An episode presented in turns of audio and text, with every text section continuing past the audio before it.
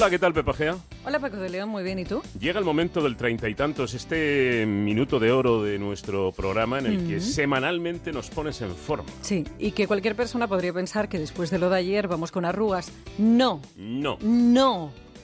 Porque saben que el afán de servicio de este programa es incuestionable. Hemos vuelto de vacaciones y queremos adelgazar. Y si la semana pasada te, bueno, aconsejaba sobre qué ejercicio hacer, esta te cuento cómo debes comer para que una vez más, a los poquitos días, no tires la toalla. Porque la pregunta está clara. ¿Por qué narices fallamos cuando hacemos dieta?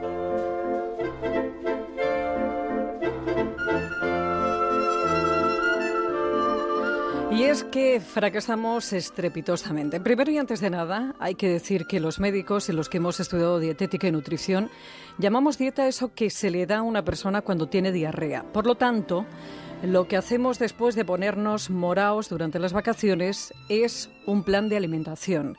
Estoy a plan es más correcto que decir estoy a dieta, pero entiendo que hay cosas que cuesta cambiar. Planes, como sabes, hay tantos como dietas vegetariana, vegana, cetogénica, disociada. Y las hay descabelladas y absurdas. Déjate de comer raro. Hay que comer sano e ingerir todos los nutrientes, carbohidratos, proteínas y grasas. Sí, sí, hay que comer grasas. De calidad y en poquita cantidad porque tu organismo las necesita. Dicho esto, y para quitarnos unos kilos y no volver a recuperarlos, hacen falta tres cosas. Primera, motivación, porque tienes que estar convencido, convencida. Segunda, información, porque tienes que saber cómo funciona tu organismo y lo que necesita. Y tercero, sensatez, porque tienes un cuerpo solamente uno y si no lo cuidas tú ya me contarás quién. Lo primero lo tercero depende de ti. De la información, si te parece, se ocupa en los próximos minutos una servidora.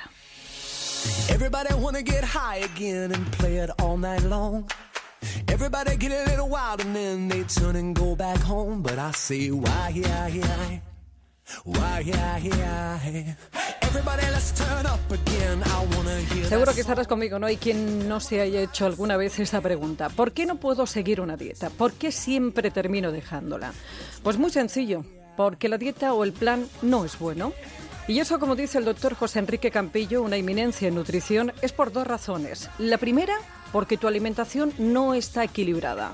Y cuando el organismo siente al cabo de un par de semanas, que hay un elemento fundamental, una vitamina, un mineral, le falta hierro, algo que le falta, entonces el organismo reacciona, pone en marcha una serie de mecanismos que hacen que la persona casi inconscientemente empiece a picotear aquello que su organismo le demanda, le exige para poder proporcionarle ese elemento nutricional que le falta.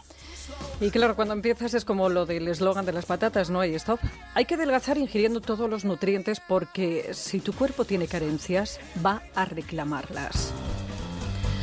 Así que equilibrada y lenta, eso es lo que tiene que ser, entre otras cosas porque, atención, hay que destruir adipocitos, células de grasa, para que no haya un efecto rebote. El organismo, cuando le metes demasiado alimento, no solo engordan de tamaño los adipocitos, sino como ya no pueden engordar más, el organismo empieza a fabricar adipocitos nuevos. Que si yo tengo 70 mil millones de adipocitos me pongo una dieta bruta de estas, eh, llega un momento en que esos adipocitos lo que piden es que los llenes.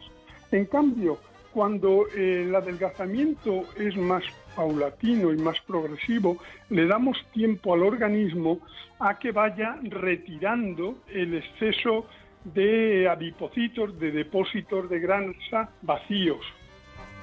Pues eso, que cuando engordamos creamos más células de grasa que solamente el organismo destruye si le sometemos a una alimentación hipocalórica, menos calorías de las que quemamos, en un plazo largo de tiempo. En tres días o una semana de dieta estricta, lo único que vamos a conseguir es fallecer de hambre y recuperarlo enseguida.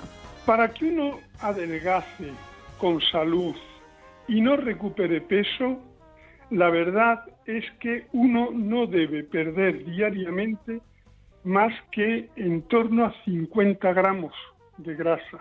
Eh, la gente puede decir, oiga, 50 gramos es una tontería, es nada, es lo que cabe en un cuenco de la mano. Pero 50 gramos diarios al mes es kilo y medio y en 10 meses son 15 kilos.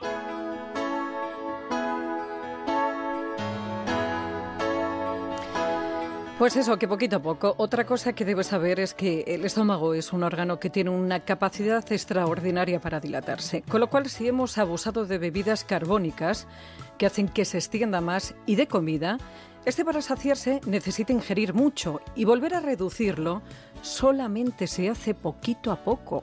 El estímulo para que el, el estómago nos diga estoy lleno depende de a lo que le acostumbremos.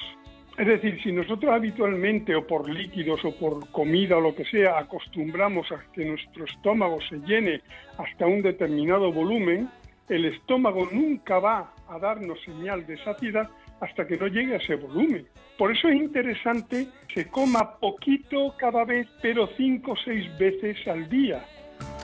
Comiendo durante unos días poquito, unas cinco veces al día, vamos a conseguir estar alimentados, o sea, no pasar hambre. Y eso durante un tiempo mínimo, unos 20 días, va a hacer que nuestro estómago vaya reduciéndose y nuestro organismo vaya destruyendo adipocitos porque ya no hay tanta grasa que almacenar. Adelgazar cuesta, sí señor. Y cuesta, pues entre otras cosas, porque comer mola mucho es la cosa más divertida que podemos hacer con la ropa puesta, ¿no? Entonces a la gente pues le divierte mucho comer. Entonces cuando tú impones una restricción a tu cerebro, es como el que deja de fumar, tiene una especie de mono. Hay cosas que ayudan. Por ejemplo, beber bastante agua entre horas. En la mayor parte de, los, de las personas, que lo que le sobran son de 5 a 10 kilitos de más, simplemente suprimiendo. ¿Qué? ¿Qué es lo que hay que suprimir? Pues los caprichos.